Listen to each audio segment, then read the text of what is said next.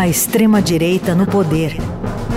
O que foi o Brasil da era Bolsonaro. Uma série especial em cinco capítulos, apresentada por Laís Gotardo. E até amanhã teremos aqui no Jornal Eldorado e também no fim de tarde a apresentação de uma série especial sobre os anos do, de governo Bolsonaro. No episódio de hoje, as políticas sobre armamento nos últimos quatro anos. Laís Gotardo. Desde o princípio de sua campanha eleitoral para a presidência da República, Jair Bolsonaro deixava evidente seu posicionamento sobre armamento no Brasil. Bolsonaro. O vagabundo já tá armado, pô. Sempre esse Tem assunto. que armar agora cidadão de bem, pô. Ponto final. Mas resolveu. todo vagabundo tá armado. Mas você Só acha tá que- faltando cidadão de bem, tá Não, armado, mais não. ninguém. Esta fala ocorreu em fevereiro de 2018, em um programa da Rádio Jovem Pan, quando o então deputado federal já era pré-candidato pelo PSL. Pouco mais de um ano depois, o já presidente eleito assinou um decreto sobre o uso de armas no país, afirmando que foi uma medida visando algo ainda mais importante que a própria segurança pública. Nós temos gente nosso governo que achava que deveria seguir a orientação de governos anteriores, partir para o desarmamento, como se isso realmente tivesse contribuído para com a segurança. E não estava contribuindo. E deixo claro também: esse nosso decreto não é um projeto de segurança pública, é, no nosso entendimento, algo até mais importante que isso. É um direito individual daquele que, porventura, queira ter uma arma de fogo ou buscar posse de arma de fogo, seja um direito dele, obviamente, respeitando e cumprindo alguns requisitos. E apesar de eu falar agora que não é uma política de segurança pública, eu sempre disse nas minhas andanças pelo Brasil ao longo dos últimos quatro anos que a segurança pública começa dentro de casa.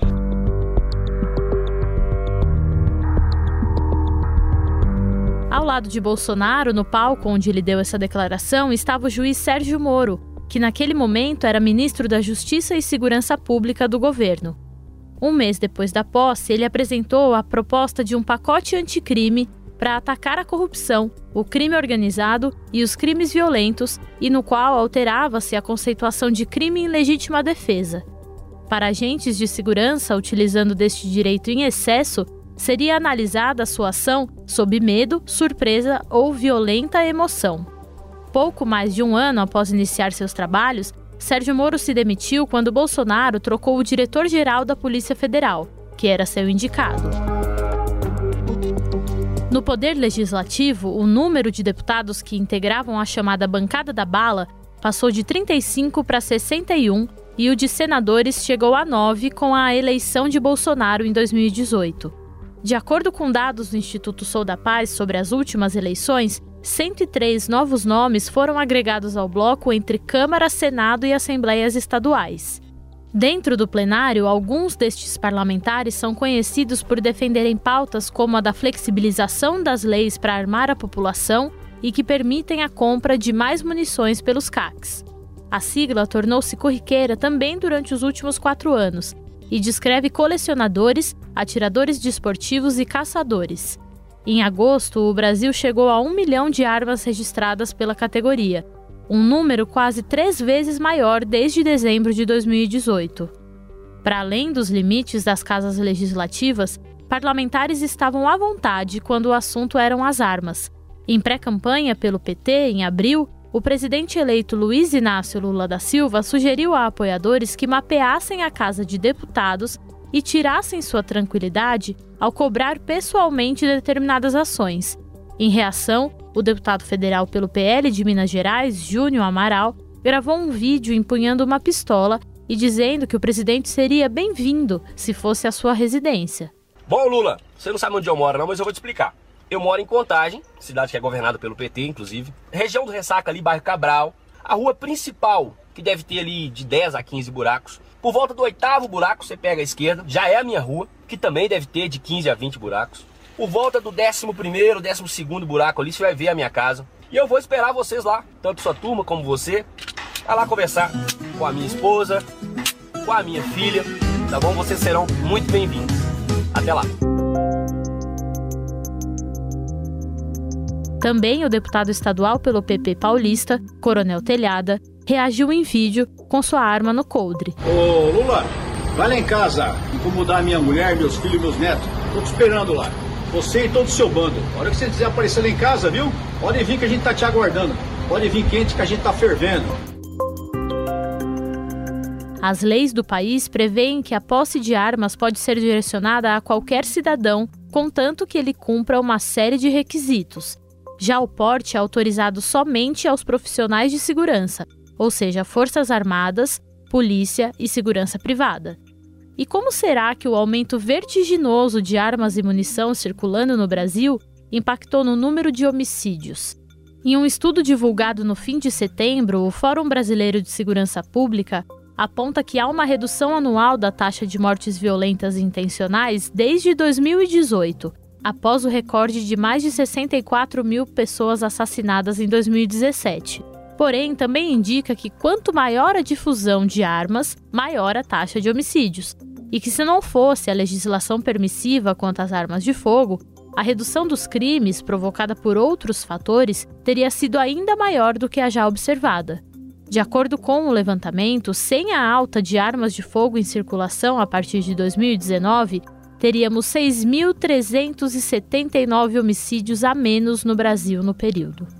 Para o gerente de projetos do Instituto Sou da Paz, Bruno Langiani, a violência com motivação política deixará um legado para as próximas gerações. A gente está num cenário não só de crescimento dessa violência no âmbito até as eleições, mas uma coisa que é novidade, uma violência que se perpetua após o resultado das eleições. Já tem monitoramento dizendo que isso aconteceu. A gente tem os pré-requisitos para que isso continue, mesmo que o governo Lula reverta as regras, muito dificilmente essas armas desaparecem da noite para o dia. Então, isso vai acompanhar a nossa rotina, infelizmente, deixa um legado aí muito ruim para as próximas gerações. A gente não fica com a violência concentrada às vésperas de eleição. A gente fica com uma violência concentrada em todos os nossos debates políticos. Precisa ter uma cobrança de uma tolerância zero à questão de violência política e de ameaça. Democracia não combina com ameaça, democracia não combina com arma de fogo.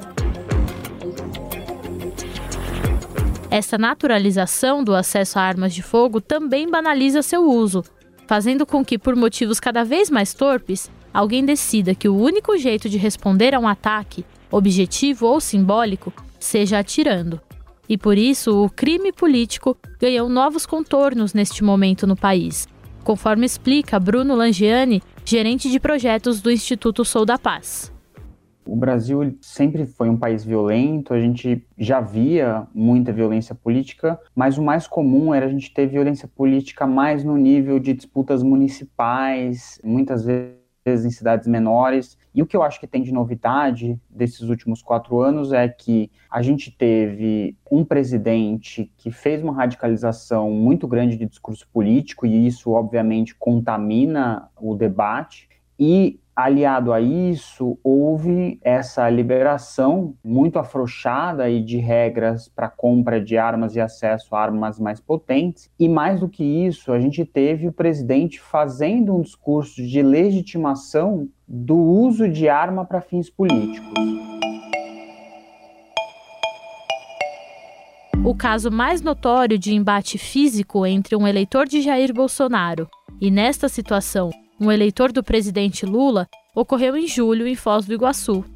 Após saber que o guarda municipal e tesoureiro do PT, Marcelo Aloísio de Arruda, celebrava seu aniversário tendo o Partido dos Trabalhadores como tema, o policial penal Jorge José da Rocha Guaranho, apoiador de Bolsonaro, invadiu a festa e trocou tiros com o aniversariante.